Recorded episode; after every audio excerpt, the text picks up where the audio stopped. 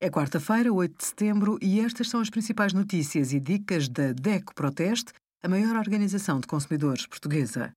Hoje, em DECO.proteste.pt, sugerimos o impacto ambiental dos sacos das compras, como escolher um shampoo menos poluente e a parceria do cartão DECO Mais com a rede Expressos, que oferece até 20% de desconto na compra de bilhetes.